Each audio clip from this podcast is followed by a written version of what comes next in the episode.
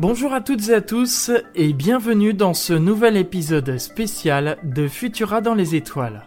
Je suis Franck et nous nous retrouvons en ce 15 novembre pour parler des constellations.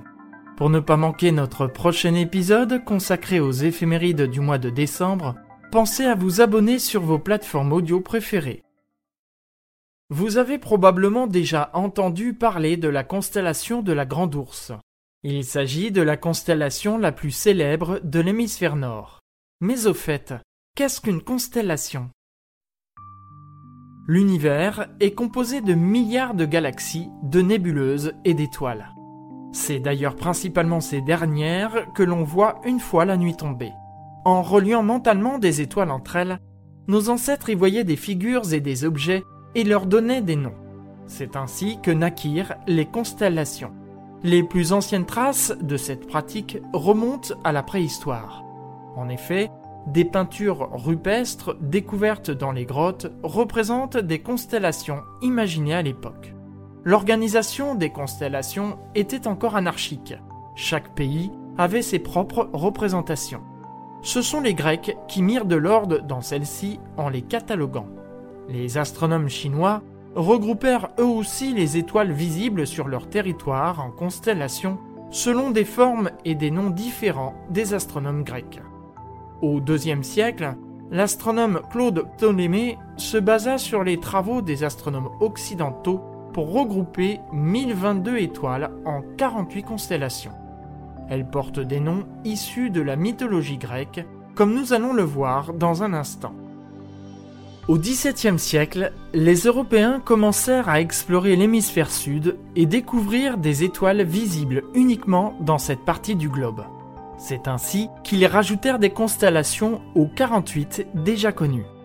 Si les noms des constellations de l'hémisphère nord sont liés à la mythologie grecque, ceux des constellations de l'hémisphère sud sont plus variés. Entre les XVIIe et XXe siècles, des constellations changèrent de nom, de nouvelles furent créées d'autres disparurent, leurs étoiles servant à la composition de nouveaux dessins dans le ciel.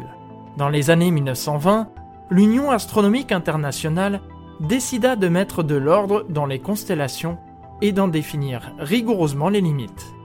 C'est ainsi qu'en 1930, un atlas officiel des constellations fut établi par l'astronome belge Eugène Delporte. Le nombre de constellations fut arrêté à 88, celle-ci se divise en trois parties. En 1, les constellations de l'hémisphère nord, au nombre de 39. En 2, les constellations de l'hémisphère sud, au nombre de 46. En 3, les constellations du zodiaque. Ces dernières se situent parallèlement à l'écliptique, la ceinture délimitant le mouvement apparent du Soleil. Elles sont au nombre de 13, réparties parmi les constellations des deux hémisphères. En astrologie, le zodiaque est divisé en 12 zones associées aux 12 signes du zodiaque. Une personne née lorsque le Soleil se trouve dans cette constellation sera dite du signe astrologique correspondant. Si l'on reprend le nombre de constellations visibles dans les deux hémisphères, 39 et 46, cela donne 85, alors qu'il y a 88 constellations en tout.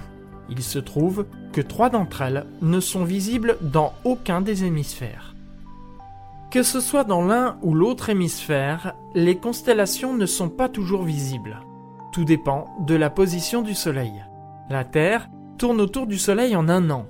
Lorsque c'est la nuit, on voit les constellations visibles à cette époque. En trois mois, notre planète aura fait un quart de tour autour du Soleil.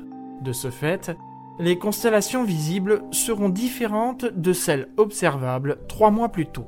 Cependant, il y a des constellations que l'on voit toute la nuit et toute l'année. On les appelle les constellations circumpolaires. Elles se situent autour des pôles, dans le prolongement de l'axe de rotation de la Terre. Si les constellations ne semblent pas bouger, car nous les retrouvons à la même place d'une année sur l'autre, il faut cependant savoir que rien n'est immobile dans l'espace. Mais les astres qui forment les constellations sont si éloignés qu'il faut des milliers d'années pour remarquer leur déplacement. Ainsi, lors de la préhistoire, la célèbre constellation de la Grande Ourse devait avoir une forme différente de celle que nous connaissons aujourd'hui. Et si les étoiles qui forment les constellations semblent se situer sur le même plan, là encore, il n'en est rien. Par exemple, les étoiles de la Grande Ourse sont situées entre 44 années-lumière pour la plus proche et jusqu'à 180 pour la plus éloignée. Beaucoup de constellations tirent leur nom de leur forme et de la mythologie grecque. Voici l'histoire de la petite ours et la grande ours. Un jour, Zeus tomba amoureux de la nymphe Callisto. Afin de la séduire, il prit l'apparence d'Artémis, déesse de la chasse, et de leur union naquit un enfant, Arcas. Lorsqu'elle eut vent de cette infidélité, Héra, la femme de Zeus, punit la nymphe en la transformant en ours, condamné à errer dans la forêt. Un jour, Arcas, devenu grand, partit à la chasse, et Zeus, craignant qu'il ne tuât sa propre mère, transforma mère et fils en constellations et les envoya dans le ciel. Merci d'avoir écouté ce podcast Futura dans les étoiles. Si vous appréciez notre travail, n'hésitez pas à nous laisser un commentaire avec le hashtag Futurapod afin d'aider plus de personnes à nous découvrir. Vous pouvez nous retrouver sur Apple Podcast, Spotify, Deezer, Castbox et bien d'autres pour ne plus manquer un seul épisode.